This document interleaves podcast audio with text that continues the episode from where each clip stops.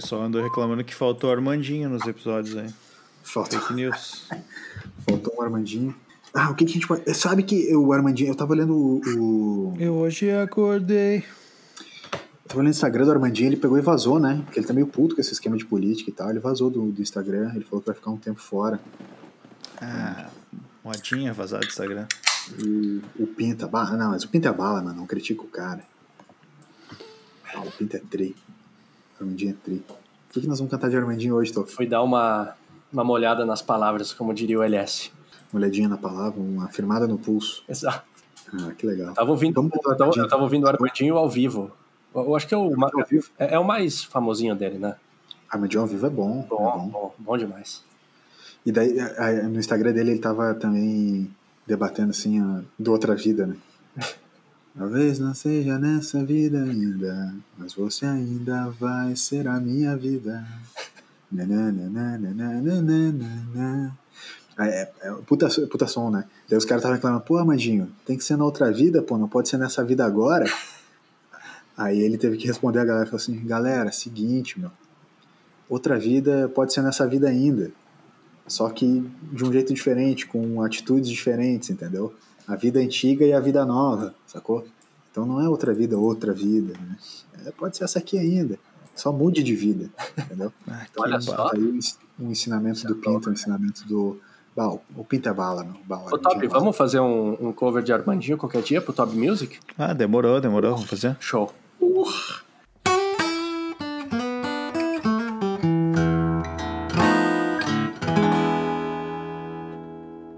Fala aí, molecada, tudo bem? Episódio 40, Blues do Fim dos Tempos, começando nessa noite de segunda-feira. Mais uma semana, você deve estar nos escutando em algum outro dia, eu não sei qual, não consigo precisar qual ainda neste momento, mas uma coisa que eu consigo precisar, e deles eu preciso para fazer este ótimo podcast. Menino Toco, Dave Grohl brasileiro. Senhoras e senhores, chegamos e chegamos com tudo. Episódio 40. Quem diria que conseguiríamos? É nós. Esse, como já diz- diria o, o antigo Toby, antes dele se tornar esse monstro das aberturas, será histórico. Foi mal aí, Toca. Eu, eu tive que dar uma saída pra pegar um fone, porque. Ah, isso eu já tô acostumado, cara. Enquanto eu ruim aqui. falo, o cara aproveita pra fazer alguma coisa melhor. O pior é que não é só você, não. Acredito que alguns ouvintes também, mas segue o barco. Nossa, o cara tá chateado. Mas vamos lá, né? Que chegou a hora da. Eu costumo dizer pros nossos ouvintes que esse aqui é um pedacinho do céu dos podcasts. Eu só queria dizer uma coisa, Toby, antes de tu falar. Virou Sim, anarquia esse programa, né? Virou anarquia. Os caras saem falando, sem ser apresentado. Ah, já, já vou pegar. Tô falando, tocar, tocar, tô falando. O sucesso tá subindo Cara, a cabeça. como é bom, né? Quando a gente tem o pé no chão, humildade sempre, né? Ah, então vai lá, dá tua, O me o chama cara- aí. O Aliás, cara, tá, o cara tá usando uma camiseta escrita Mani. Como não poderia? eu vou falar sobre essa camiseta depois, aliás. Então vai. Então, cara, vamos- Eu não fiz chamada Mas- pro cara, o LS não fez chamada. Simplesmente. É, isso. é isso aí. Vai, vai lá, Toby, vai lá. Agora com uma chamada. Então, depois eu falo da camiseta, mas é uma camiseta temática mesmo que eu vim hoje. Mas vamos lá. O BFT 40 chegou. E sabem que, que é interessante falar em 40 porque é aquele número que fica no meio termo entre o cinquentão e o 30, né? Mas ambos, os, né, os dois possuem grande representatividade, então o 40 fica meio perdido ali. Mas a meia-idade ela chega para todos e eu vou dizer como é bom chegar aqui, né?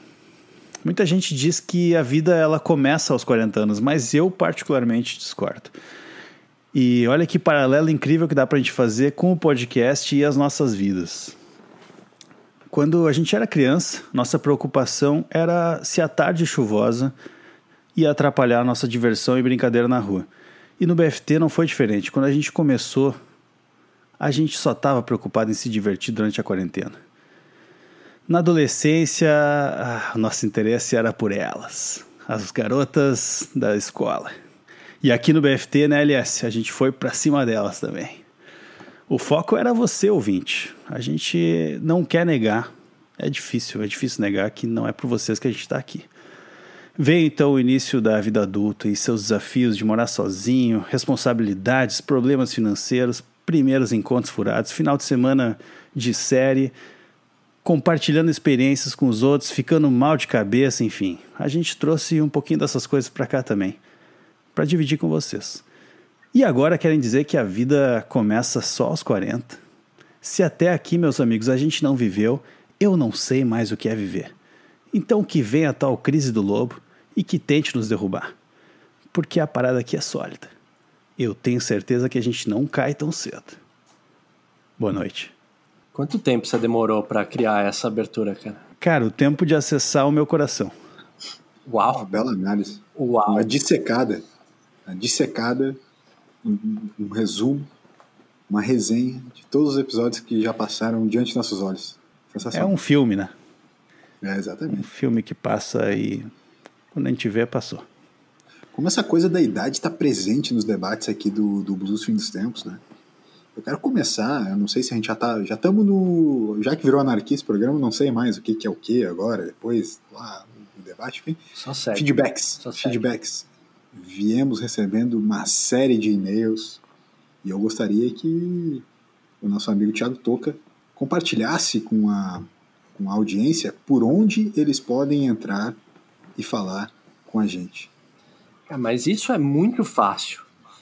Você vai pegar o seu celular ou você vai sentar na frente do seu computador, seja ele um notebook. Você pode ter um iPad também. Qualquer lugar, qualquer produto que você tenha acesso ao seu e-mail, você vai colocar novo e vai digitar para quem? Destinatário. podcast arroba bluesdofindostempos.com e você vai contar, você vai abrir o coração pra gente, que nem o Toby abriu agora o coração na abertura, abre o coração pra gente. Foi que nem eu disse no episódio passado. Seja para dar sugestão, seja para contribuir nos quadros, seja para contar a sua história, uma curiosidade, uma peripécia, algum bastidor, qualquer coisa, manda, manda pra gente que vai ser útil. podcast@bluesdofindostempos.com. É isso aí. Cara, lembra que no último episódio é, eu, eu pedi para audiência, quem quisesse ouvir o áudio que eu mandei pro Toca. Putz. O áudio que eu mandei pro Toca, quem quisesse ouvir. Toby, quero saber de ti o que tu acha. Tu acha que o e-mail chegou ou não chegou? LS, eu acho que o e-mail chegou. Chegou chegando, chegou como quem não queria, mas chegou. O e-mail chegou. Eu quero depois que a gente comente sobre esse e-mail. Mas eu só quero dizer para os amigos que dentro deste programa, ainda dentro deste programa, você vai escutar o áudio que eu mandei para o Toca após o polêmico episódio do jogo do gamificado. A gente vai falar porque foram vários feedbacks. É, eu só queria complementar. É, o Toby, tu queria, tu tinha uma coisa para falar? Não, era alguma bobagem eu esqueci. Então só levanta o dedo quando você tiver alguma coisa útil para contribuir. Cara, eu não tô te perguntando. Tá. Virou Beleza. anarquismo. Não, tá, tá realmente anárquico o negócio hoje aqui. Eu, eu quero organizar a parada aqui. Peraí, peraí, dizer- LS, Nossa, agora eu acabei de. Eu falei anarquismo. Acho que não existe, né? Existe? Acho que sim. É? Sim. Eu acho que. Bom, tudo bem. Manda, manda e-mail pra gente aí, você que é anarquista. Isso. Manda Já e-mail pra gente, É, o pessoal nos que explica. escuta blues, o pessoal que escuta blues andou mandando e-mail pra gente, então o pessoal que é anarquista também vai mandar. Exato. Tá, vamos organizar esse programa aqui. Ainda no no programa de hoje ainda você vai escutar os feedbacks que a gente tem, vários e-mails chegando, a gente quer comentar sobre eles. Tem e-mail falando sobre idade, para pegar o gancho do que o Tob falou na grande abertura. Tem e-mail sobre o áudio do Tolka e, e vários feedbacks sobre o primeiro encontro, que foi o, talvez o assunto mais explorado do último episódio, do episódio gamificado. O primeiro encontro, o famigerado primeiro encontro. Também vamos ter hoje hate de relacionamento, um relacionamento sensacional, um relacionamento inédito até agora.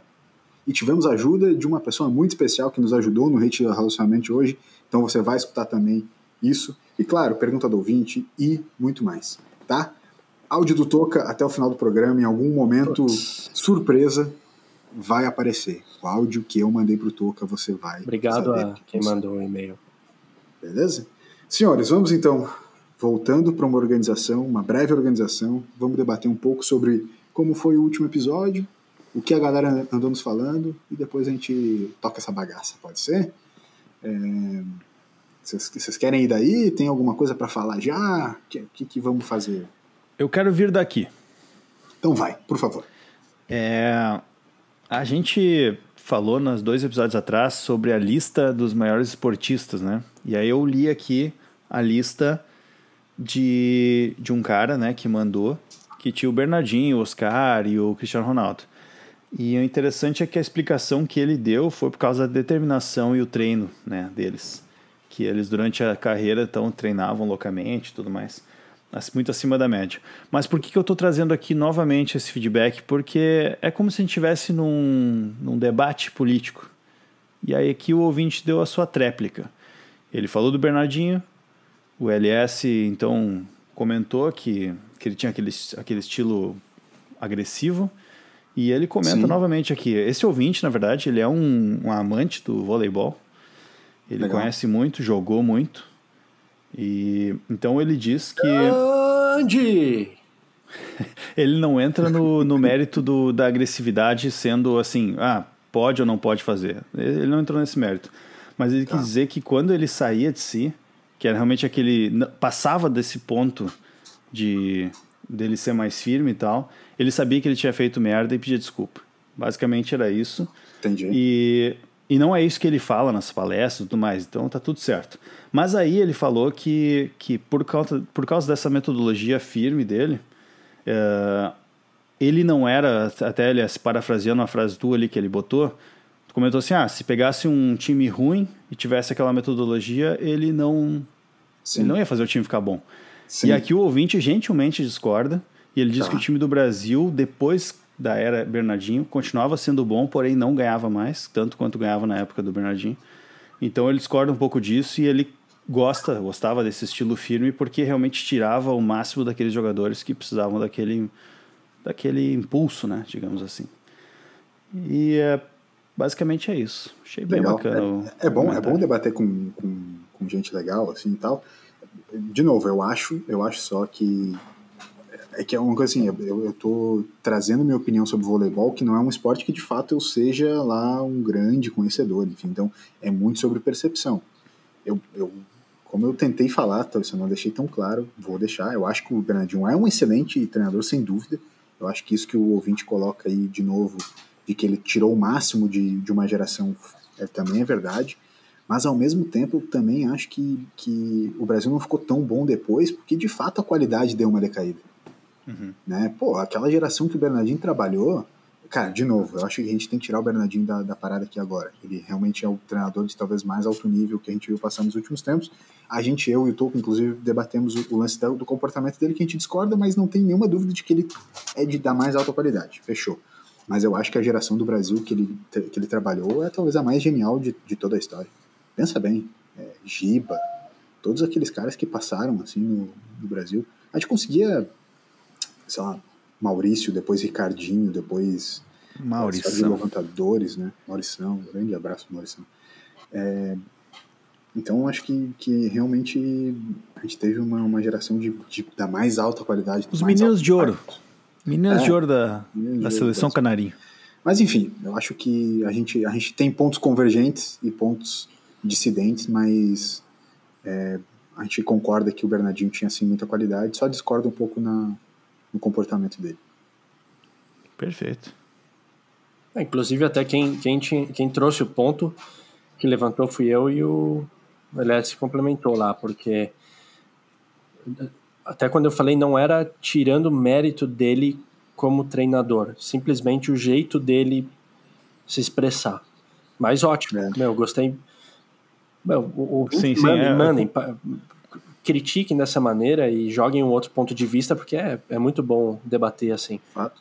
É, o maior contraponto foi em cima, na verdade, dessa questão do time. Ah, um time mediano poderia ficar. É, não ficaria não tenho, bom. Né? Eu não sei o que vocês acham, e até vamos lá, vamos, vamos dar uma breve debatida aqui, não perder muito tempo, mas uma breve debatida.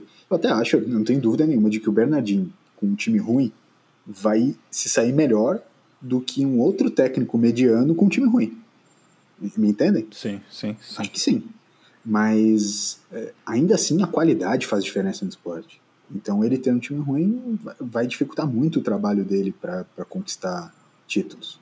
Então não tenho dúvida de que ele ter é. muita qualidade fez com que, que ele alcançasse muita coisa também. Entende? Tem alguns esportes onde a estratégia ela ganha jogo. onde tu saber, uh, sabe, posicionar tuas peças ali, o que tu tem disponível pode mudar uma partida completamente. Eu não sei se o vôlei é assim, eu imagino que seja, sabe, mas eu realmente não conheço, é, é ignorância minha do esporte. Mas, por exemplo, basquete, né? Basquete é um, episódio, é um esporte que a gente está acompanhando bastante nos últimos dias aí, nos últimos meses, falando bastante sobre isso. É um esporte totalmente estratégico, mesmo quando um time não tem as melhores peças, né? Porque, beleza, um time, um cara sozinho não ganha jogo, né? Mas eu vejo assim que, principalmente os momentos finais do jogo, eles são quando tu tem um, um time de certa forma até parelho, né? A estratégia do treinador e dos próprios jogadores mais experientes acaba contando muito, sabe? Então, nesse sentido, talvez, né, isso que tu falou, ah, o, o time pior, uh, né, com um treinador bom, faria mais sucesso, com certeza, porque se, se o cara é um bom estrategista e consegue né, tirar o melhor da, da estratégia daqueles jogadores que ele tem ali, eu acho que sim. É Mas que eu, eu, eu acho, que, eu vôlei, acho que né? nesses esportes, nesses esportes, eu acho que talvez vôlei e basquete sejam de alguma maneira semelhantes nesse aspecto, que assim, é, um jogador não pode ser nunca só uma coisa, né? Tipo, vôlei não é sobre força, sabe? Tu não pode ter simplesmente força sem inteligência ou impulsão, né? físico, sei lá, físico sem uma mentalidade forte, sem um, uma inteligência de jogo. Basquete é a mesma coisa, tipo assim, ah, a altura te faz jogar basquete melhor? Pode ser, mas isso não te faz um vencedor, né? É, tu pode ter mais chance de chegar no, no, mais alto nível, mas isso não te faz um vencedor. Então, por exemplo, agora numa final, cara, a gente tem dois gênios no time, no Los Angeles Lakers, e, e eles, eles são all around, né? Eles, eles são fisicamente diferenciados, mentalmente diferenciados, não suportam muita pressão. É, eles têm uma inteligência para jogar o jogo, para entender o jogo muito grande, né? Então, não é só o talento bruto. E daí a gente traz para o futebol, que é um, um um esporte mais popular, assim, durante muitos anos o Brasil foi campeão no, no, no futebol, porque o talento e a imprevisibilidade eles eram talvez as, as grandes armas do jogo. Mas, sobressaía, né? Sobressaía, né? Tipo, o talento bruto, cara, ele era maior do que tudo, ele conseguia quebrar coisas que ninguém conseguia fazer. Hoje em dia, cara, talvez o talento não seja mais o principal, essa inteligência de jogo importada de outros esportes ela seja um pouquinho maior. Enfim, eu, eu acho que no vôlei, por exemplo, assim, sei lá, não é só pular mais alto, não é só bater mais forte. Eu acho que pô, o cara tem que enxergar o jogo, tem que saber fazer, enfim. Enfim, eu acho que tem, tem vários aspectos, sem dúvida, que fazem o, o jogo ter mais ou menos qualidade. Né? Giba neles. Giba, giba neles. Era bom, né? Era, era tri ver aquela seleção do Brasil jogando. O cara ficava. É bom, é bom quando os, os times do Brasil ganham, né, mano? O cara eu fica lembro, na pilha. Eu lembro o pilha, Marcelo Negrão, 92, Olimpíadas de Barcelona. O, Aquele... o Brasil ganhando. A tu te lembra saque, disso? Aquele saque lembro, dele? Cara, lembro. Lembro porque foi, foi as primeiras Olimpíadas que eu, que eu acompanhei. É, então, 92, né, meu? A então, minha que eu lembro é de 2004, né? que o Gigio pega e mete aquela bola muito louca contra a Holanda. Sim. Né? 3 a 2 Holanda, enfim. Ah, gurizada, é isso. Que, que... Boa, boa, mas foi, foi bom tem, o debate. Tem feedbackzinho aí, Toquinha? Feedbackzinho, Toquinha? Cara, eu tive um feedback... Senão, senão eu lanço mais um aqui. Eu tive um feedback do nosso querido amigo Ricardinho. Inclusive o Ricardinho, ele mandou um e-mail Mandou e-mail. Podcast arroba bluesfinostempos.com. Depois eu vou abrir aqui. Capaz que ele não goste, mas eu vou abrir. Que ele me mandou uma mensagem no WhatsApp. WhatsApp. Que o Toby já estava me corrigindo aqui. E ele falou assim, cara, não, não precisam falar sempre é, né, quando eu mandar, mas aqui é uma maneira de eu me corresponder com vocês. Mas eu falei sempre que tiver e sempre que for possível a gente vai falar. Então, ele mandou uma, um feedback em cima do, do que o Toby falava, com decepção com comidas. E aí ele falou: já que vocês estão pedindo história, eu lembrei de uma. Meu cunhado uma vez insisti, insistiu para que fôssemos comer em um lugar que fazia umas fogaças. Porque, segundo ele, era muito top. Fomos lá, sentamos e pedimos. Chegou a de todo mundo, menos a minha, que atrasou. Para não esfriar, falei para eles irem comendo. E encontraram fios de cabelo dentro de simplesmente todas. Ah, não. 100%. Chamei o garçom e perguntei se era ingrediente. Me salvaram do verdadeiro pastel de pelo. Muito bom. É, peruca escapou. Escapou peruquinho. Na Ô, chapa. amigão, vê uma fogaça aí sem pelo, por favor. Abraço. Patrão. Devia ser ingrediente, né? Um Desce duas pro- sem pelo. Um abraço pro Dudu. Dudu, nosso amigo de infância, que comia um, um X. Xzinho lá em Tilmar. X em Tilmar que vinha. X cabelo. Isso, mas com outra expressão, mas é isso aí. Esse X aí, especial, que vinha com, com partes do corpo do, do cozinheiro.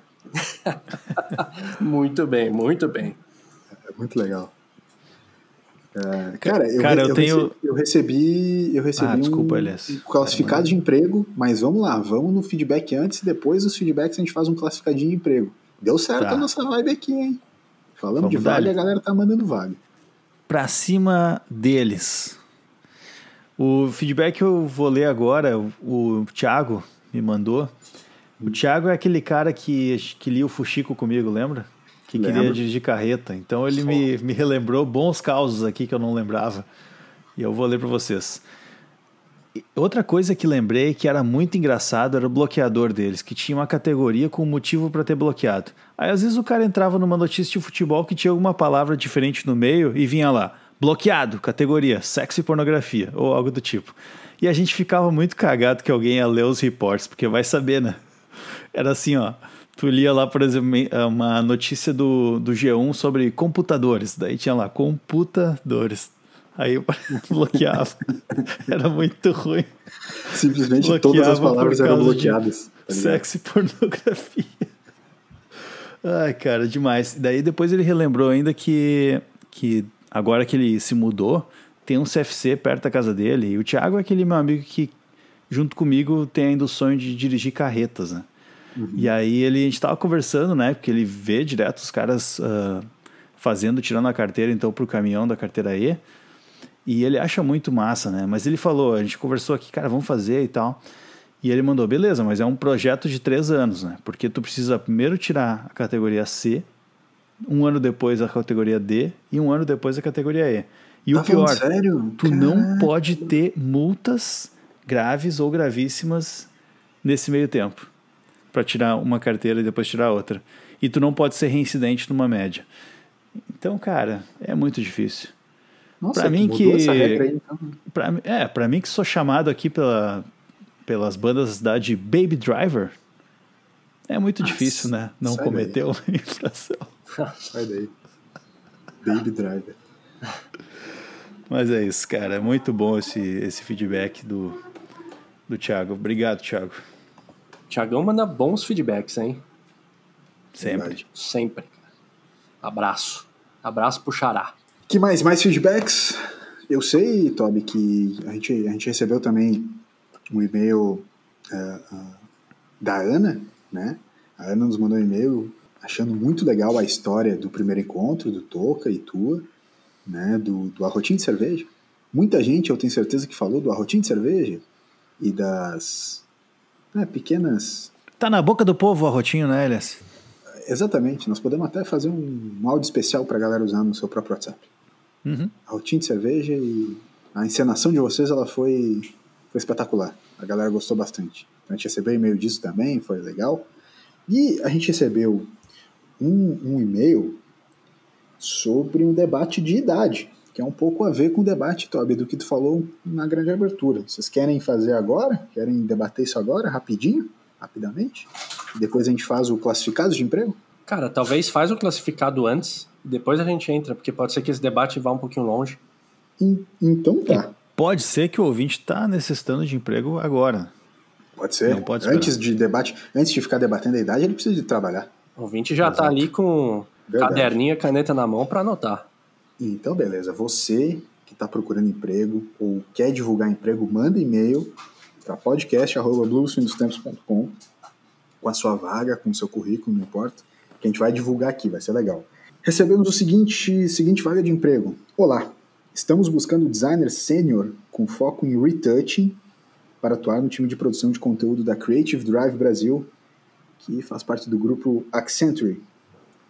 Precisa saber se comunicar em inglês, curtir arquitetura e decoração.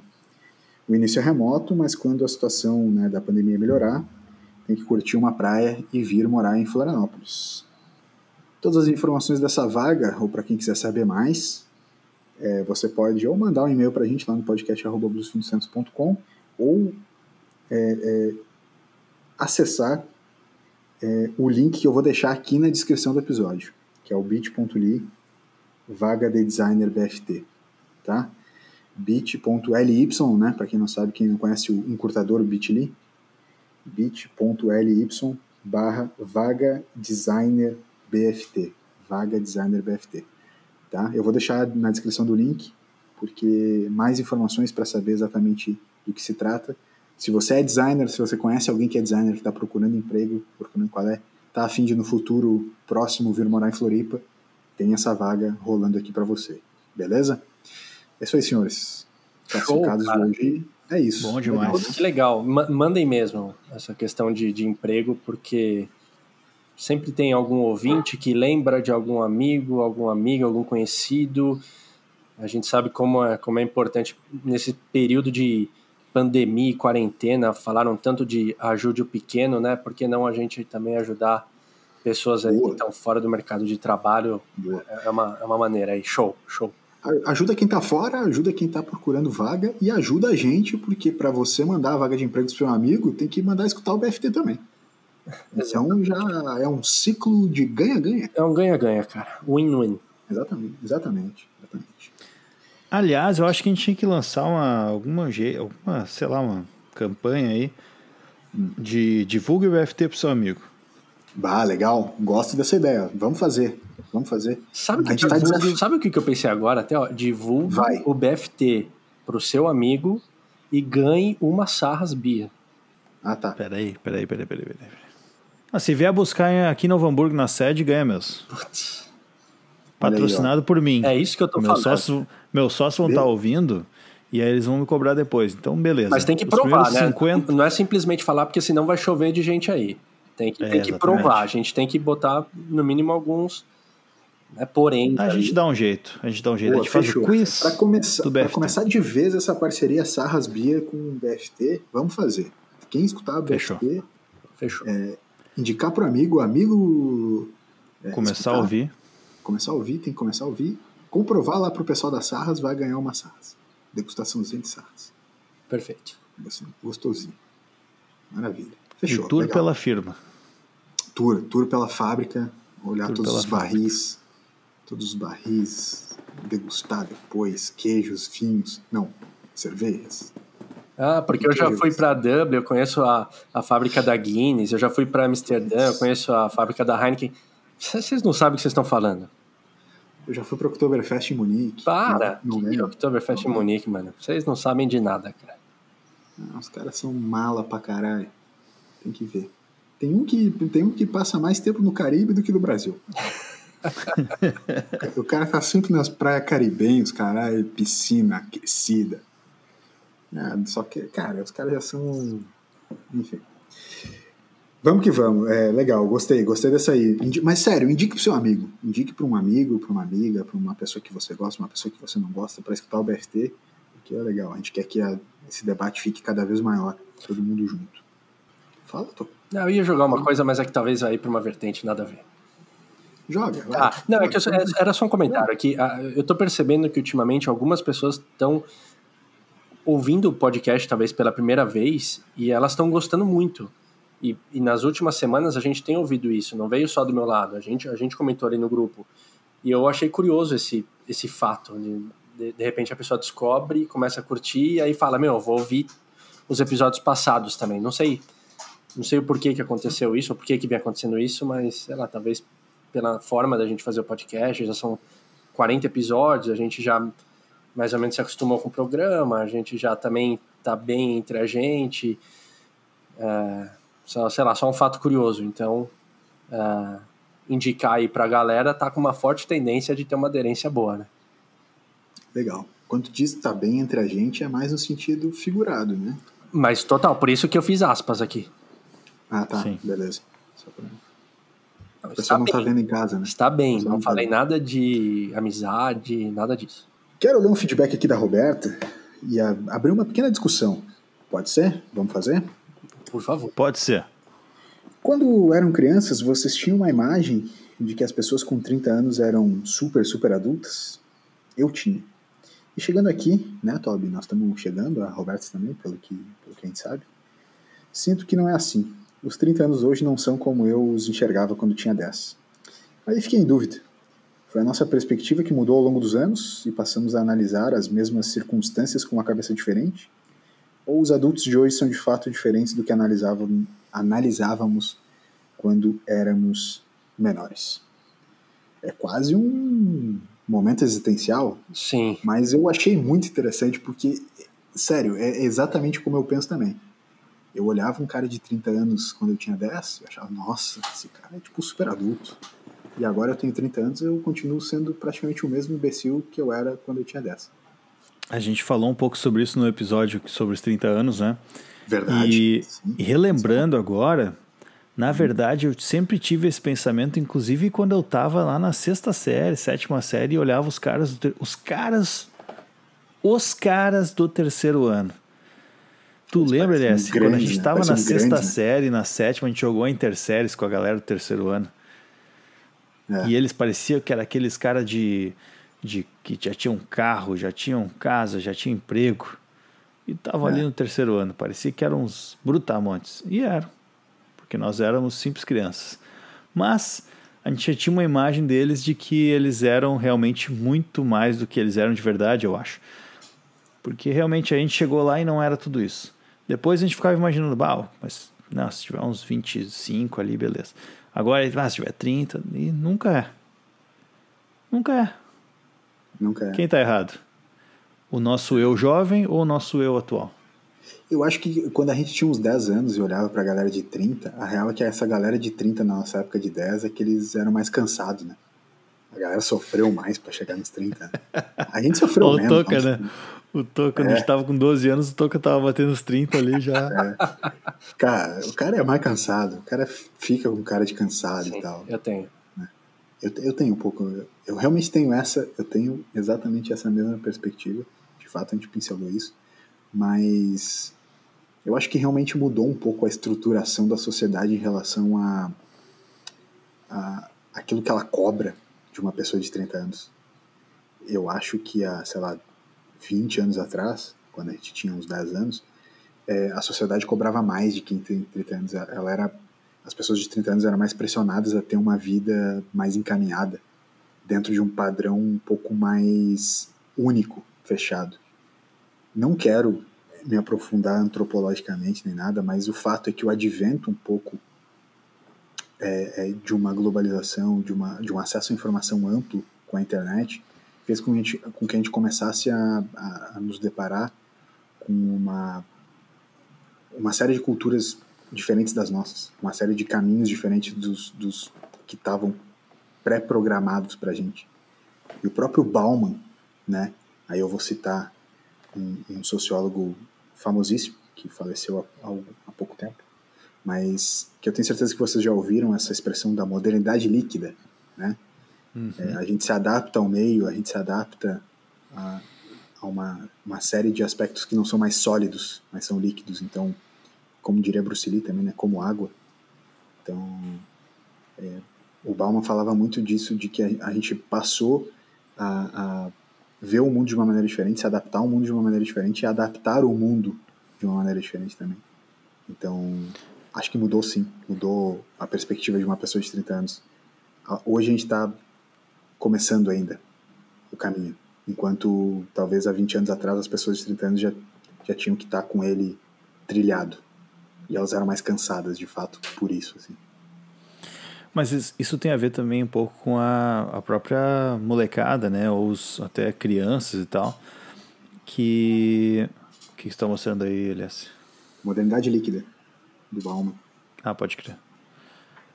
Mas o, o, essa questão do acesso à informação, né? Que tu comentou. ela já, na verdade, já é um turbilhão de informações que os próprios bebês, crianças, né, recebem diariamente, assim. Ainda mais agora, na nossa época não tanto, né?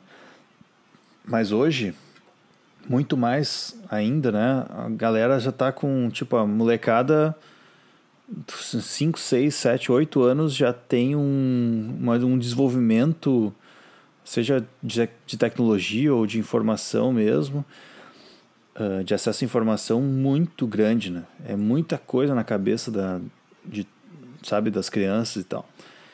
Então, a gente pegou talvez uma época mais de transição, né, quanto a isso, né? Tu lembra, aliás, quando a gente começou a ter celular, foi, sei lá, terceiro ano do ensino médio. É, sem dúvida. Começou a ter um celular que, que não, obviamente não tinha acesso à internet, né? Mas, não enfim. era smartphone, né? Não era smartphone. A gente brinca com o V3, né, da Motorola. O V3 é. era o celular mais, mais a fuder que tinha.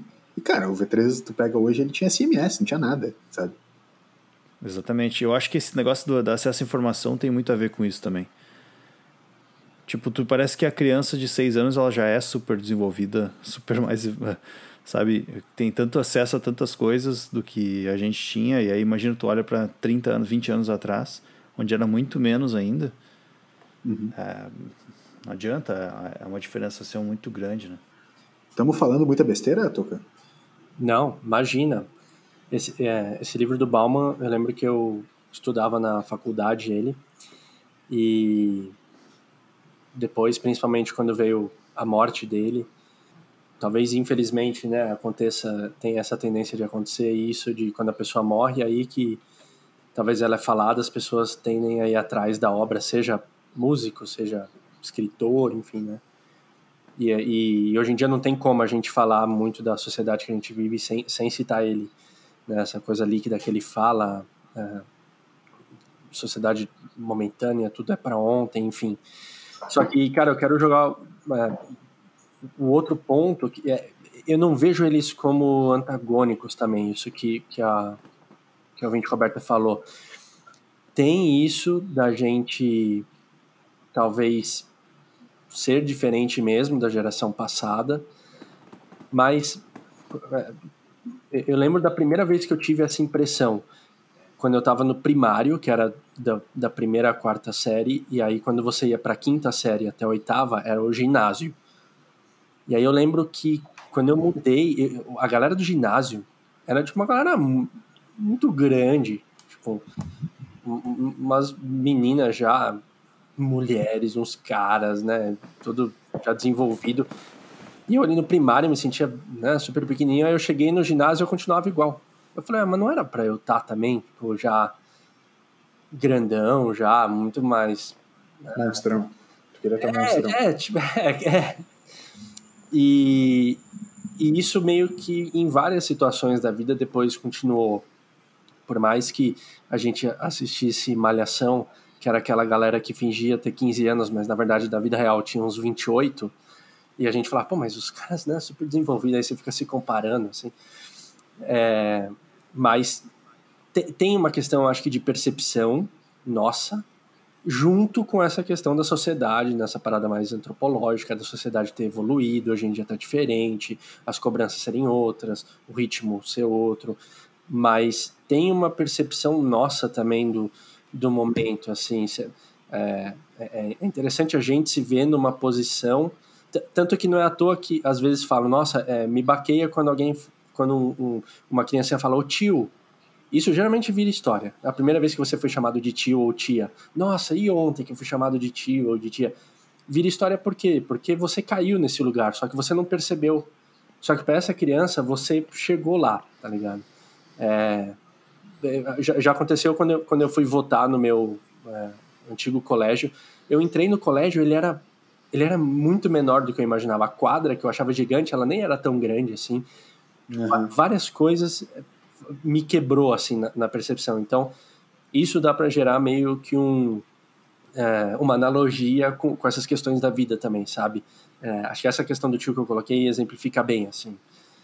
Não sei se vocês concordam ou não, mas é que eu acho que é o outro lado, não necessariamente antagônicos, mas eu acho que os dois caminham juntos, sabe? Mas enfim, eu acho que deu, deu para dar uma debatidinha no, no que a Roberta falou, né? Ah, os 30 anos estão aí. E rumo aos 40 agora, porque os 40 episódios já Os chegaram. 40 estão aí já. Os outros 40 estão aí. Vamos que vamos. Mercado, o que, que mais que a gente que a gente tem aí pra falar?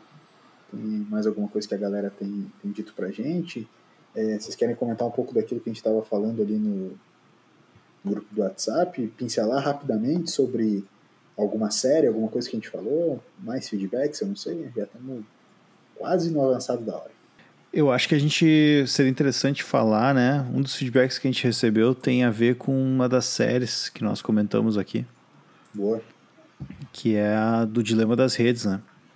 Então, ouvinte Letícia, eu estou abrindo aqui, Também deu a dica né, desse, dessas, desse filme documental, sei lá. Ah, Dilema das Redes, né? E aí ela comenta aqui, né, que, que a gente já sabe de algumas coisas que ele falam ali, mas a gente não se dá conta, né, no dia a dia. Ah, e aí ela comenta sobre aqueles três pontinhos que aparecem quando alguém está digitando, né, no WhatsApp ou no Instagram, que faz a gente ficar esperando alguém mandar a mensagem, né? E é curioso que às vezes a pessoa sem querer digitou alguma coisa e saiu do app e aquilo fica ali um tempão e até tu perceber que ela não tá digitando, tu pensa, putz, ela tá, tá vindo um textão. E não tá, né? Ansiedade, né? E é, e, e, é, ela deixou então essa, esse, esse feedback, ou melhor, ela deixou essa sugestão, né? Essa dica. E deixou um feedback também que ela começou a ouvir a partir do episódio 37, né? Ela comentou comigo que não levava muita fé, mas mas ela curtiu que os assuntos aleatórios que a gente traz, né? Assim, aleatórios no sentido de de, de sempre estar diversificando, né? E falando coisas diferentes, acaba aprendendo a atenção, né? E ela curtiu também que, que aprende algumas coisas e acaba respondendo sozinha enquanto a gente está falando. Mas legal, e vai ouvir os outros episódios agora. É isso aí. Mas, cara, sobre o Dilema das Redes, Toca, a gente assistiu, né? O, o LS falou que não, não tava muito pilhado para assistir, mas a gente assistiu. É, e eu, é, particularmente, o que eu achei legal, cara, é que mostra.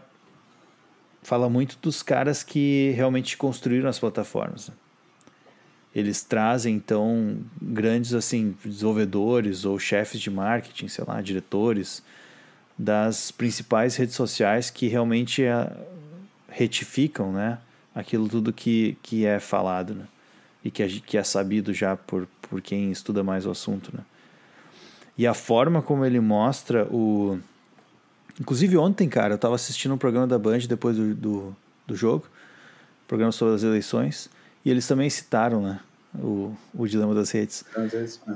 É, eles, é, enfim, aquela parte que, ou melhor, aquela forma que eles que eles comandam o, a- o tipo de informação que vai para a pessoa, né? O LS não viu, mas é basicamente o seguinte, tipo, mostra uma, uma imagem do de três caras, tipo, três técnicos que eles ficam debatendo, são a mesma pessoa, mas eles ficam debatendo entre eles, tipo assim, ah, putz, o cara não tá respondendo aqui os impulsos que a gente tá mandando, sabe? Então vamos mandar um anúncio aqui do do sei lá, da Coca-Cola para ele.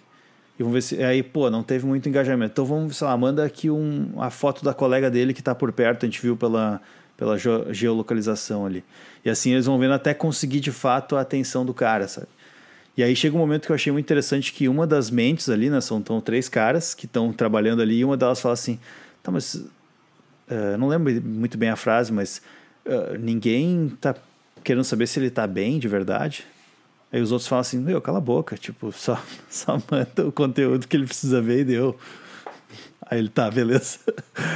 Eh, enfim, eu achei bem, bem bacana mesmo os- eles mostrarem isso. E o que eu destacaria também é que o Facebook veio, né, veio atrás e, Ah, é? e respondeu.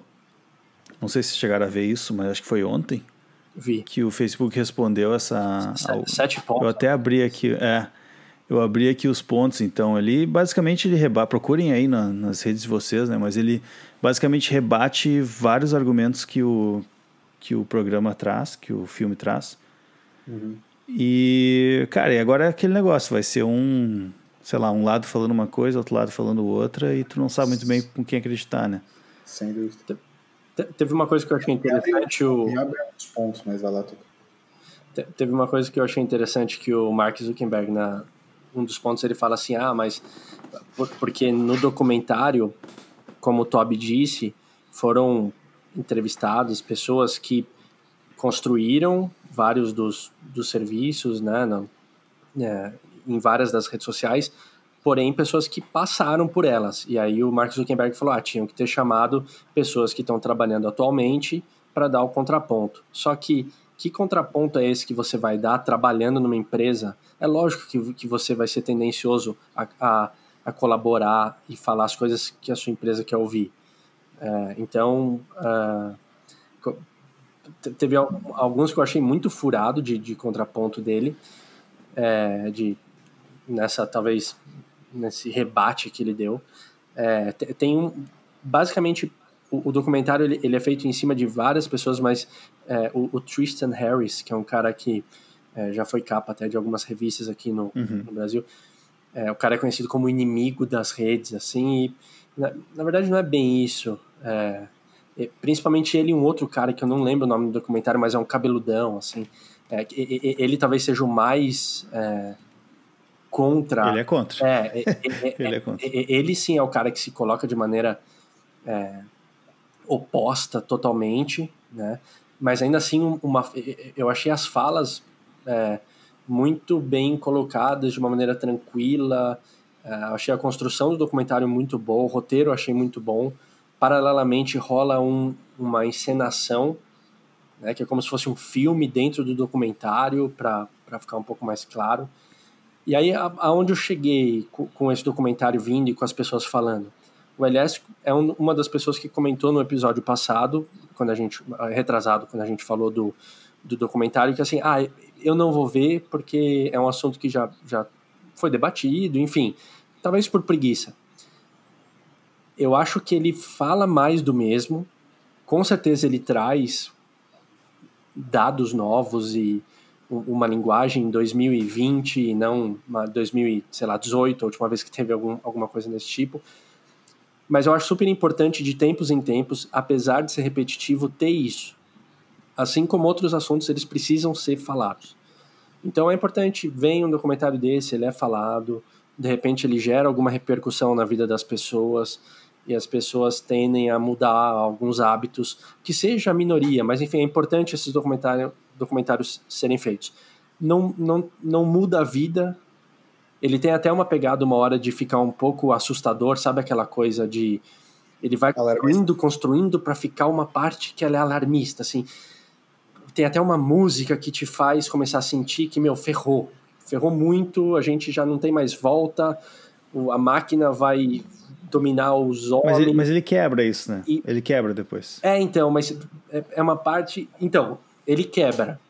Mas é uma parte que. Para esse Não tipo tenho um pouco de preguiça, assim. É, É. dá, Sabe que- fala o conteúdo, assim, não precisa, não precisa ficar alarmista. Esse alarmismo, o, o- o se posicionar alarmista, é o que quebra muitas vezes o, a vibe de muita gente para os debates, né?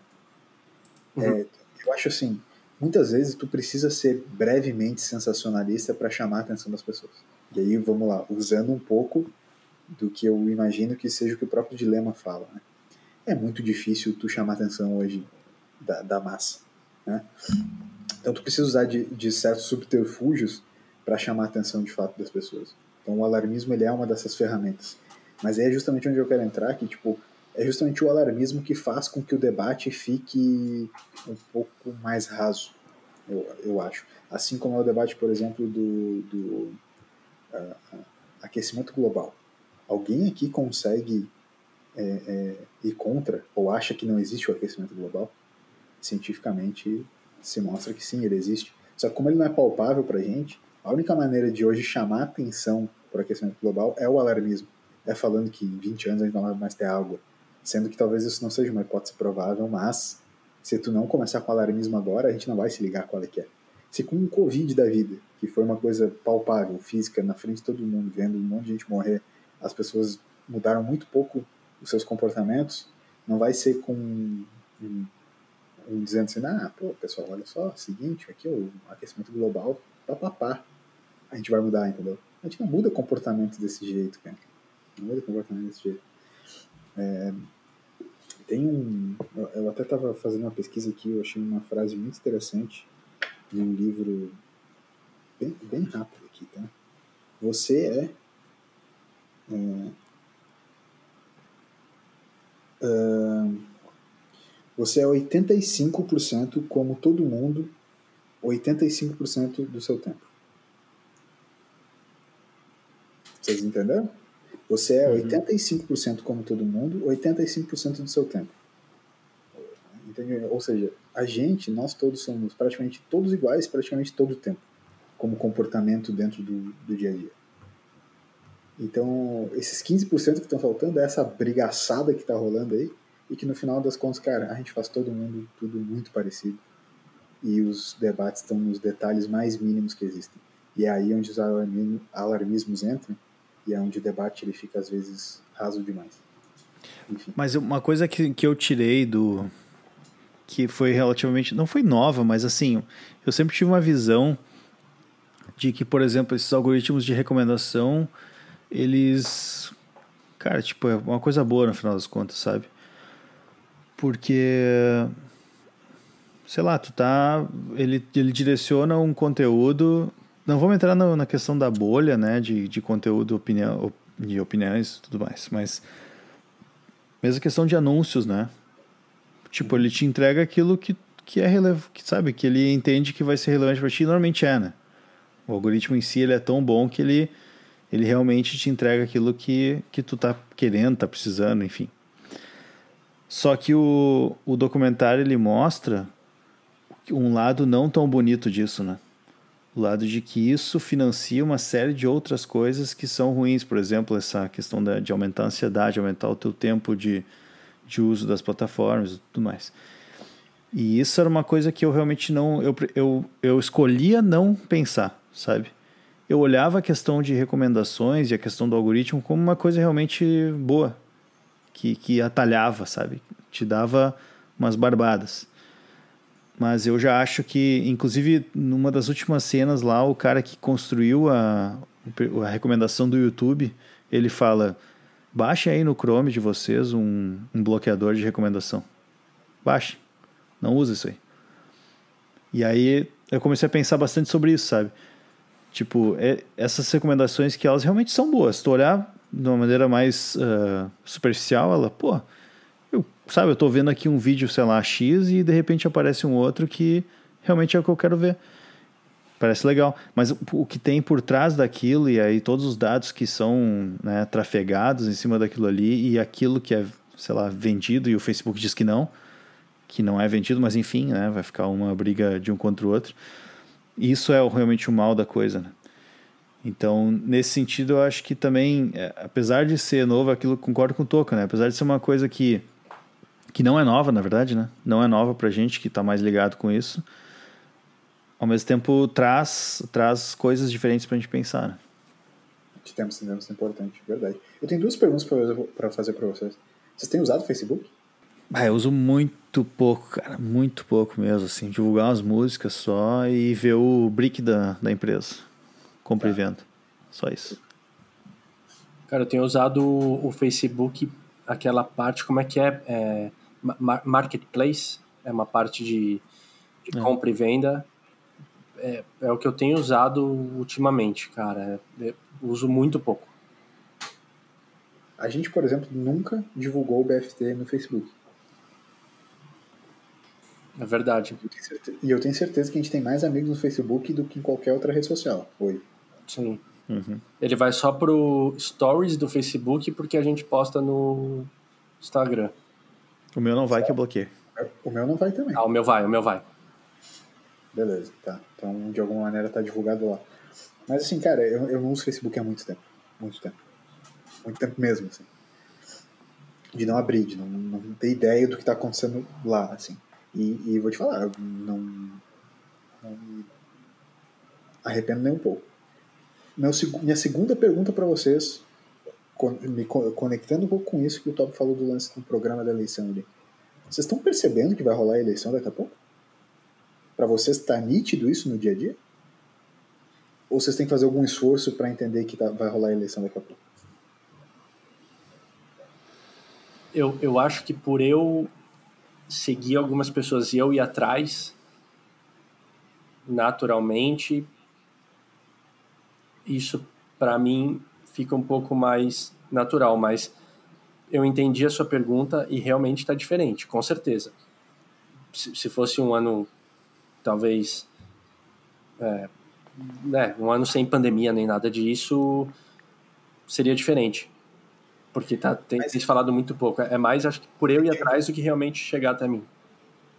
Eu acho que, por exemplo, assim, cara, o que, o que apareceu para mim de, de eleições, e não foram muitas coisas, foi dois, três posts, eu bloqueei e não foi no, no, no Instagram. No Instagram eu não fui até agora é, atingido com nada de política. Aí, aí eu confesso que eu não sei dizer o que está liberado e o que não está como campanha nas redes sociais, mas eu imagino que no Facebook deve ter muito mais. E o Facebook de fato se tornou essa rede social política.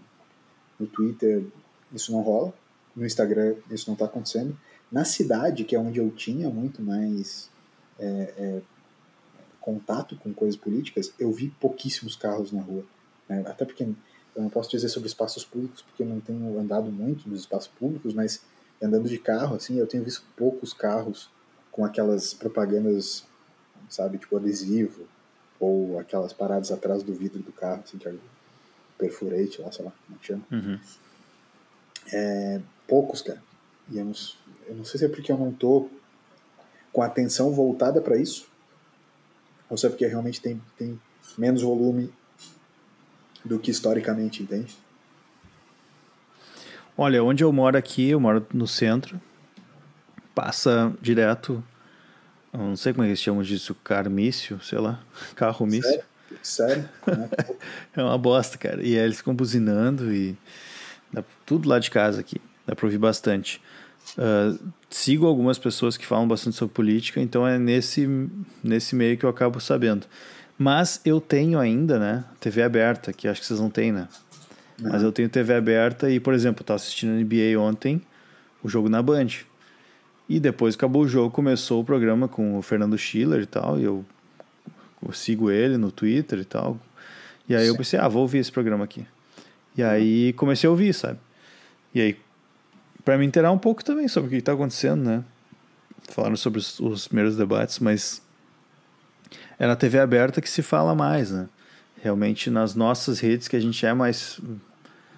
A gente não tem a tendência de seguir muita gente da política, então a gente não acaba não, não recebendo muita, muita coisa. Né? É, é que eu vou falar, e aí é, o que eu vou falar é só por comentar, não, não precisa comentar em cima, porque senão a gente vai devagar muito, mas é, eu, eu prefiro ir atrás e, e, ver planos de governo, etc., do que ficar vendo debate na.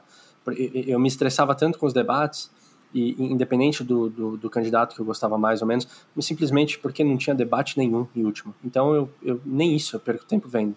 Se eu quero saber de alguém, eu vou atrás por conta, sabe? É, eu acho bem. Essa, essa é uma lição importante, cara. É uma lição importante. Eu tenho falado isso lá no Urban Studies, que é o podcast que eu tenho, é, lá no Universo Lab, com a gente debate sobre cidades, enfim.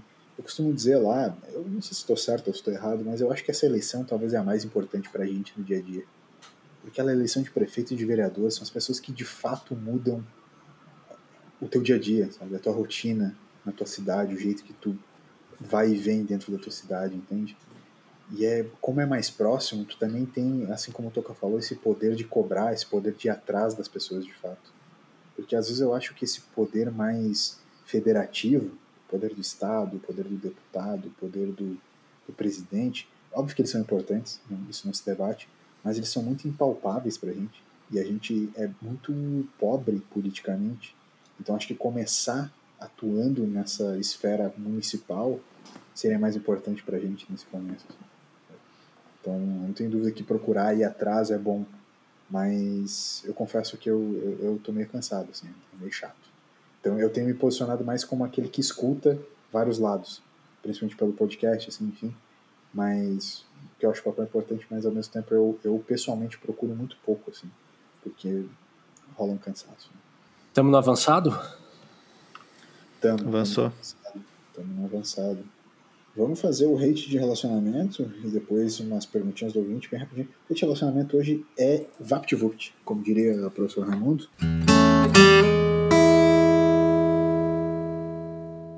A gente queria agradecer. A gente tem recebido bastante, é, bastantes histórias do hate de relacionamento. Então continuem mandando.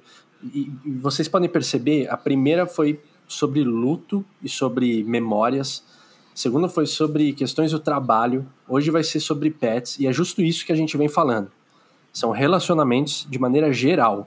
Então mandem podcast@bluesdofindostempos.com. Mande a sua história que a gente vai ler aqui. Que tá muito bacana esse quadro. Então, o LS já fez antes a chamadinha falando que é sobre é, é, é novo, será sobre pets. Segue da ILS, manda o rate de relacionamento. Legal que tu tem um spoilerzinho, eu não tinha falado sobre o que que era. Mas Exato. Beleza. Tá tri. Não, não tá aprendendo, tá, tá indo bem. Não, Será que a gente vai fazer de novo ou vai seguir assim? Segue assim, segue assim, não tem problema. O, o spoiler foi em cima da hora. Engraçado que eu até tava para falar sobre spoiler, que a gente deve falar num episódio mais para frente. Como eu odeio spoiler, então eu acabei de me contradizer, mas segue daí que já estamos em cima. Critique, critique você também o spoiler do Toca no e-mail podcast@bluesfindostempos.com e aproveite e já manda também sua história para o hate de relacionamento que está começando agora. Como o Toca já falou, o, o hate hoje é sobre pets, tá? É sobre pets e quem quem nos manda, nosso ouvinte, a nossa ouvinte nos manda a seguinte história. A, a, amigão ou amigona, né? A gente tinha combinado. Isso. Só amigão. Ah, é amigão, tá. Desculpa, o amigão um amigão que nos manda hoje, nos manda a seguinte história. Pergunta: Tenho uma linda felina, uma gata e minha companheira, porém acho que tem um relacionamento, porém acho que tem um relacionamento abusivo com ela, pois dou carinho e amor e ela só retribui quando está afim. Ou retribui de uma forma em que um momento ela está se esfregando em mim e um segundo depois ela me ataca. Ela me ataca. Não sei mais o que fazer e como agir. Vocês acham que é um relacionamento abusivo? O que devo fazer? Senhores, senhores, senhores, senhores, rede de relacionamento de hoje é sobre pets, é sobre o relacionamento que a gente tem com os nossos bichinhos. Antes de da gente ter a resposta, e a resposta a gente está muito feliz porque temos uma convidada para responder sobre isso, um especialista para responder sobre isso. Porque por mais que a gente se meta especialista de um monte de coisas assim, de um monte de coisas aqui nesse podcast, a gente é responsável também. E a gente traz especialistas para responderem sobre coisas importantes. Então, a gente chamou a Cássia, do Pelos Bichos, que já participou com a gente no episódio 10. Então escute o episódio com a Cássia, que foi muito legal. foi tri. E a Cássia vai responder pra gente. Mas antes disso, eu quero saber de vocês. Vocês têm um bom relacionamento com seus bichinhos? Ou às vezes vocês também acham que esse relacionamento é um relacionamento abusivo? Eu tenho um bom relacionamento. Eu de, acho que desde. E aí eu, eu, digo que foi muito graças a, a Cássia, que ela me passou muitas dicas. Então, desde muito novo, tanto o meu relacionamento com, com o Ernesto, como a, a, até as questões dele de, de treinamento e de é, convivência, de passar um tempo sozinho, antes da quarentena, né, quando eu ficava fora de casa, isso me ajudou bastante. Então, eu já tive problemas com ele, inclusive relatados no, nesse episódio que a gente comentou com a participação da, da Cássia, mas de muito tempo pra cá, bem tranquilo, cara. Não sinto nada abusivo, só quando eu falo para ir passear, que ele odeia, e eu levo ele, porque aqui não é uma democracia, mas sim uma ditadura. Então. Beleza. E, e, tu, Toby? E tu, como é que é o teu relacionamento? O meu relacionamento acho que é muito bom, cara. É... Não é abusivo, não. A gente. A gente se dá bem. Eu e os dois. Os dois meninos. Claro que agora em casa.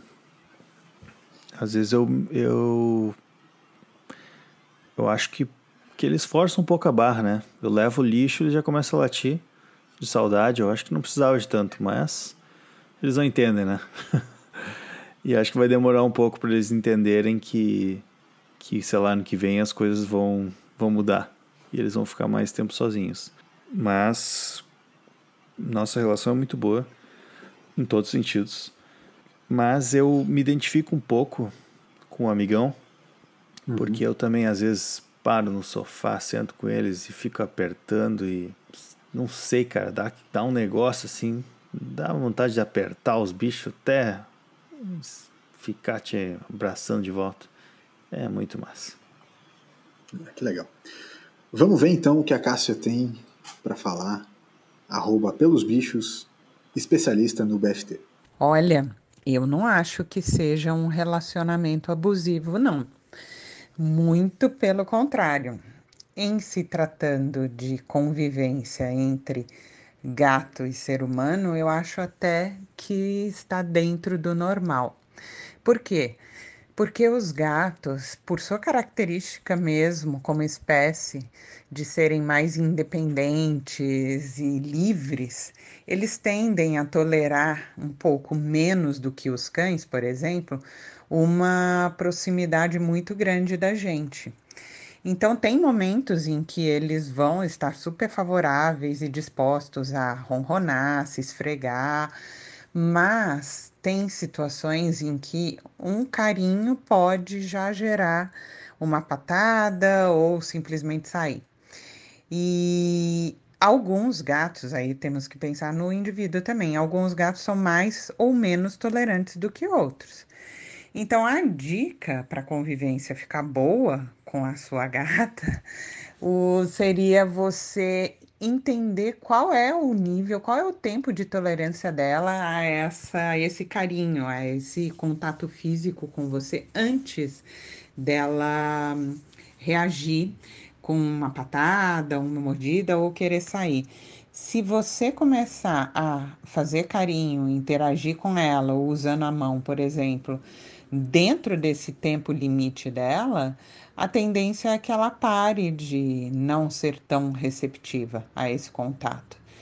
Então, isso costuma funcionar muito bem. Outra coisa também, você pode associar o seu contato físico, o carinho, com alguma coisa que ela goste. Por exemplo, num momento em que você está dando uma ração úmida, aqueles sachês para gatos que eles costumam gostar muito, você faz carinho e quando ela não estiver comendo, você não faz. Você aí está associando o carinho, o contato físico com uma coisa gostosa. E isso tende a ajudar bastante também. Legal, então muito obrigado, Cássia. Vocês também podem escutar o episódio completo com ela, o episódio 10 aqui do BFT, foi muito legal. E só para fazer aquela finalização do rede de relacionamento de hoje, a frase é: relacionamentos são sobre momentos.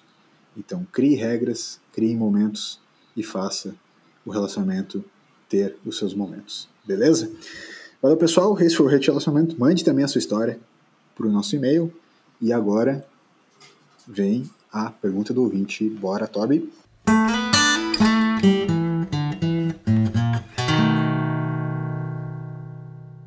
Beleza, chegamos na pergunta do ouvinte, episódio 40. Que saudade que eu tava, porque a gente não teve pergunta no 39, mas hoje temos. E esse quadro ele é feito por você. Então, como de praxe, manda tua perguntinha que a gente fica feliz em responder. Hoje eu separei duas perguntas, porque sim. Primeira pergunta: se vocês ganhassem dinheiro em algum ato ilícito, qual seria ele? Isso aqui veio do Don Corleone. Don Corleone, belíssimo nome. Don Corleone. Se vocês ganhassem dinheiro em algum ato ilícito, qual seria ele? Algum ato ilícito? Ah. Jogo do bicho. Joguinho do... Ser bicheiro é legal, né? Usar é. roupa de bicheiro é maneiro. Mas acho que é, ato ilícito tá certo, não é, não é crime. Jogo do bicho é contravenção, né? Não é, não é crime. Tem que andar na, na linha da lei. Saber é. diferenciar. Eu queria ter um bar também com, com aquelas paradas de cassino dentro. Caça-níquel. Isso, isso, aí, isso aí eu já não sei se, se pode mais ou menos. Lembra é, que a gente cantava alguns bares na Vila Tacília lá que. Exatamente. Já passava, a galera fechava as caixas. Exatamente. que espetáculo. Parecia umas, aquelas malas de máquina de escrever, sabe, Toca? Que tu botava só uma capa por cima e já saía como se fosse uma mala. Uh -huh. Então, os caras deixavam a Belina, a Belina estacionada na frente do boteco, entendeu? Belina tem um baita porta-mala, né? Aí se, é se batesse alguém, os caras só fechavam as caixas como se fosse máquina de escrever, botavam tudo dentro do porta-mala da Belina e vazavam. Que meu pai já teve uma Belina vermelha. Belina é top, né? Que carro, né? Belina era irado. Belina era irado. Ah, muito legal. Enfim, contra, é, contravençãozinha jogo do bicho é legal. E tu, Toca, o que que, que, que teve? Cara, eu acho que eu ia de drug dealer, cara. Talvez eu ia uma parada é meio pesada, né? Mas. é, sabe o porquê disso? Vai ter uma justificativa que é o porquê de eu ter falado isso. Porque provavelmente é, eu usaria bigode, cara. Porque quando eu usei bigode e postei fotos, muitas pessoas falaram: você parece um drug dealer dos anos 70. E aí eu falei, cara, isso é muito estilo e ao mesmo tempo muito perigoso. Porque é uma imagem que eu não quero passar para as pessoas de ser um drug dealer dos anos 70. Mas, como a pergunta foi essa, então eu iria por esse lado só para poder usar meu bigode de novo, cara. É, ser um drug dealer velho não tá com nada, né? Tinha que ser um drug dealer dos anos 2020. Exato. Mas é porque eu tô com a cara cansada. Verdade. Eu ia querer ser um ladrão de carga. Só pra quando o Toby tivesse carreta, eu ia atrás dele pelo Velozes e Furiosos. Bala. Você ia Mas o Baby o- Driver não ia deixar tu chegar. Você ia colocar o carro embaixo do, do, do cano? Acho, exatamente. Eu ia descolar um carro pra ficar embaixo dele e ele não me ver no retrovisor. Daí eu respeitei. Eu já quis imitar uma cena do Velozes e Furiosos, que é aquela que você fica acelerando muito e olhando pra pessoa que tá do lado, tá ligado? E você sabe exatamente quando vai parar sem olhar pra frente. Aí eu E- comecei a ficar com medo, eu falei, é, acho que acho que é melhor não, né? A linha de chegada é a linha do trem, bem na hora que o trem tá passando. Isso. Um segundo morre. Sim. Que baita vocês não- é normal o cara tá andando de carro e ter vontade de bater o carro, assim. Sim, normal. Ah, Ah, já tive essa ideia direto, esse cara fica olhando uma parede assim. Meu, dá no meio desse carro, nessa parede aqui, ver qual é que vai ser. Bah, que, Ainda bem que legal. ainda bem que tem, ainda bem que tem o GTA pra dar uma aliviada, né? Não, Não, comigo dentro, não comigo dentro. Ah, tá. Ninguém. Não, não quero me matar. Eu tô falando do carro, meu, ver o carro destruído assim na Eu tava parede. levantando uma plaquinha aqui de setembro amarelo, que passou, mas tudo bem. né? Toca, lembra aquilo que eu falei sobre pensamentos intrusivos? É disso que eu tô falando. Exato, Sim, cara. Exato. É disso que eu tô falando. Do nada, do nada vem um. Ah, vou tocar o carro na parede aqui. Não, assim, se eu, se eu poderia estar dentro se eu não fosse machucar. Obviamente eu não quero machucar. Não é isso, né? Mas, enfim. Ah, o cara olha assim. Tá, meu, tacar esse carro numa ponte. Vou ver qual é que é. Taca o carro da parede pra ganhar o dinheiro do seguro. Dependendo do carro, é um bom negócio. Não, mas daí fecha com o brother e os dois se batem. Isso? E pulam na hora, assim, do carro pra ninguém se machucar. E aí já ganha dois seguros. Boa. Sim. Vamos fazer, Toca? Bora? Fechou, então. Tá fechado. Beleza, próxima pergunta. Então, vocês já pensaram em ir a algum lugar? Em ir a algum lugar onde ninguém os conhece e começar uma nova vida? Isso aqui veio da Margarida. Sim, na casa da tua mãe. Não, tô brincando. Brincadeira. Vou cortar, vou cortar da edição. Eu só precisava falar porque me deu muita vontade. Beleza. Pensamentos Saiu saiu. intrusivos. Isso. Saiu, pensamento intrusivo. Vai de novo, vai de novo, desculpa. Vocês já pensaram em ir a algum lugar onde ninguém os conhece e começar uma nova vida? Margarida. Margarida, começar uma nova vez, estilo La Casa de Papel, essa aí, né? Na Casa de Papel, é. La Casa de Papel. Meu nome é São Léo. Eu, eu nunca pensei nisso, eu nunca pensei nisso. Mas às vezes eu fico pensando é, sobre essa, essa coisa do, do mudar de, de país, assim, né? E de alguma maneira é um pouco isso que aconteceria se, ah, sei lá, hoje eu mudasse para o Japão, sei lá. É, eu sou ninguém lá, entendeu?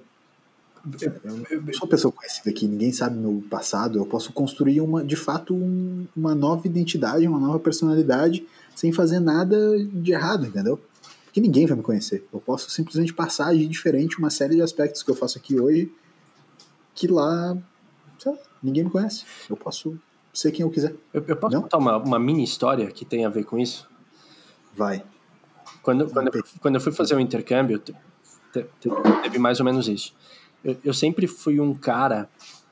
ah, como é que eu vou poder falar isso sem ser um loser, né? Em, em relação a, ao ato de, de me relacionar com meninas, tal, eu era tímido, enfim. Um cara que. Tem muita história, enfim, deixa pra lá. E aí, quando eu cheguei na, no meu intercâmbio, ninguém me conhecia, eu tava rodado de pessoas que nunca tinham me visto na vida, podia ser qualquer coisa. E aí eu lembro que na minha primeira semana de intercâmbio, eu acabei me relacionando com uma menina da escola, a gente criou uma amizade e a gente acabou ficando. E, e a galera acabou descobrindo. E eu virei o cara que chegou no intercâmbio e ficou com uma menina na primeira semana. Os caras falavam, cara, mas, mano, esse cara é matador demais. Mal chegou. O cara... Era o primeiro beijo da tua vida. Foi praticamente. E, e, e ali, é, por mais que seja idiota a história, mas ali eu me toquei de tipo, cara, eu posso ser muitas coisas aqui porque a galera não vai ter noção de quem que eu era antes, sabe? É, e, e, e ficou meio que isso, assim, a galera ficava falando, nossa, mas o cara não deve se aguentar, mal chegou aqui já. E nossa, mano, se eles soubessem do meu histórico, assim. Só que nessas horas você não fala nada, mas ali eu vi que eu podia ser um. Eu podia ser qualquer pessoa que eu quisesse, sabe? Então vai muito de acordo com o que a gente tá falando. Eu, acho que eu nunca pensei a respeito disso. Vivi minimamente, mas não tem ideia, cara, respondendo a pergunta assim. Mas será que o cara precisa ir para algum outro lugar para isso? Não, não precisa sair para nenhum outro lugar, mas tu precisa de alguma maneira viver círculos diferentes daqueles com que tu já está acostumado e que as pessoas já estão acostumadas contigo. Né? Mas não é tipo quando tu chega, por exemplo, tu tem o mesmo corte de cabelo há 25 anos, aí tu chega um dia e muda o corte de cabelo. Não é um as baque pessoas... assim e tal, e é, é, às vezes é difícil para algumas pessoas mudar, né? Uma coisa simples como o corte de cabelo. Sim. E sim. O mesmo acontece para que outras questões, talvez de posicionamentos políticos, posicionamentos de personalidade. É que eu acho que emprego. O, o que o Tuca falou e o que tu está falando, sabe, é muito condicionado, por exemplo, assim, colégio, tá? Se tu estuda a vida inteira dentro do mesmo colégio, com as mesmas pessoas, mesmas pessoas, acho que tu te condiciona a viver de uma maneira em que aquele meio te impõe. E quando Sim. tu te livra dessas desse meio, de alguma maneira, sei lá, tu vai para a faculdade, tu passa a viver com outras pessoas, tu passa a ser outra pessoa. E de alguma maneira tu te depara com a liberdade de, que, de ser quem tu é. E querer ser quem, quem tu quiser ser, entendeu? Então isso é engraçado, assim. Engraçado. E aí tu pode explorar as tuas melhores qualidades ou, na verdade, às vezes tu te perde também dentro de um dentro de um personagem que tu já era, assim, sabe? E se tu não Eu... consegue fazer isso com as tuas amizades e o teu relacionamento que tu tem hoje, será que tu não precisa trocar? Não, acho que sim. Acho que sim. Acho que é, uma, é, um, aí é, um, debate, é um debate super importante. É, é que aqui a gente está criando coisas hipotéticas, né? Está criando coisas hipotéticas. E ao mesmo tempo também está tá trazendo. Eu acho que, cara, esse debate é muito profundo. Muito, muito mais profundo do que ele parece no primeiro momento. Mas assim, é, é, eu entendo isso aí, Toby, que tu está querendo dizer, tipo assim, não, tu pode mudar já agora. Tá tudo certo? Sim, tu pode. Mas a gente está indo para um hipotético do mudar mais profundamente, de ser uhum. outra pessoa do que só mudar certos aspectos. Por exemplo, cara, tu não, o cara não corre no dia a dia. Tu pode passar a correr. E ser um. Hoje tu não é um corredor, tu pode passar a ser um corredor. Mas num país novo é todo um outro aspecto mais de personalidade do que de, do que de atos, entende? É tipo assim, cara, aqui hoje tu não é conhecido por ser um grande leitor, entendeu? Mas se tu fosse hoje pro Japão, meu, não, ninguém sabe se tu é um bom leitor ou não. Tu pode simplesmente te, passar a te considerar ser e, uhum. e com propriedade passar a te apresentar como um leitor, cara. Entende? Sei lá. Entende? E personalidade, sei lá, tipo, ah, é, é, tem coisas muito mais profundas. Usei talvez um exemplo tosco, mas não importa, assim. Entende? Tipo assim, as pessoas hoje, sei lá, se, se tu falasse para mim e pro Toca, ah, sou um leitor. A gente é tipo assim, como assim, cara? Tu, tu nem gosta de ler, entendeu? Porque a gente já te conhece. Então não era simplesmente, ah, quero mudar. É uma coisa meio que a percepção da tua personalidade já está muito entranhada na gente. E eu acho que, só, só um exemplo, para mim, por exemplo, ter feito faculdade, ter feito faculdade numa faculdade diferente é, de grande parte dos meus amigos que eram do colégio e que fizeram junto, é, faculdade próxima, fez com que eu evoluísse de uma maneira muito diferente da deles em relação a hábitos antigos. Eles mantiveram durante muito mais tempo vários hábitos que eles já tinham desde a época do colégio e que eu deixei de ter porque eu estava vivendo um ambiente completamente diferente. completamente. Sim. Show de bola. Fechamos aqui então, gurizada. Fechamos nessas duas. Tá bom demais pra hoje. Boa, bem legal. Vamos dar um tchauzinho então? Valeu, Top. Vamos dar o tchauzinho. Uh, fiquei de falar sobre minha camiseta. É uma criação própria, pessoal. É E agora eu vou fazer um exercício aqui de, de imaginação dos ouvintes. Ah, vocês têm que pegar, ouvintes que conhecem Pink Floyd, a banda Pink Floyd, peguem os principais clássicos da banda, os discos, e eu desenhei eles na minha camiseta, todos juntos. Isso era para uma festa fantasia.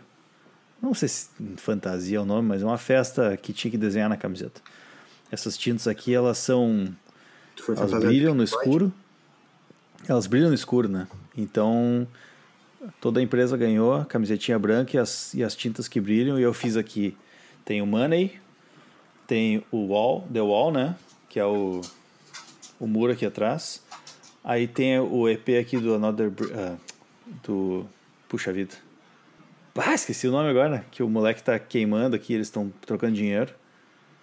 Da música mais famosa do, do Pink Floyd, pop. Wish You Were Here, obrigado. Que o cara tá queimando, né? Olha aqui o cabelinho queimando aqui, ó. Pagando ali. Fiz também aqui, ó, uma...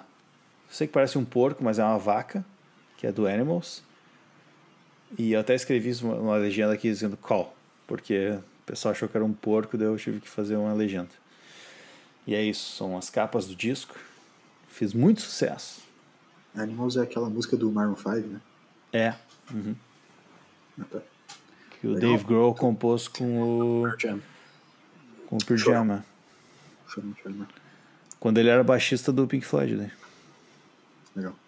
É, show. Pô, E esse é meu tchau. Multifacetado. Tu foi fantasiado de Pink Floyd, é isso então? Eu fui com essa camiseta. Fiz muito sucesso. Pessoas gostaram bastante. O desenho é uma bosta, mas a ideia é boa. A régua de qualidade das pessoas sobre o que elas gostam e não gostam é bastante baixa, né? As pessoas É. são inteligentes. Valeu, Tô. Um beijo no coração de quem tá com um sorriso sincero depois desse podcast. Não tão complicado demais, mas nem tão simples assim. Não tão complicado demais, mas nem tão simples assim. Fiquem agora com o áudio que eu mandei pro Toca dia desses no WhatsApp. Uma boa noite.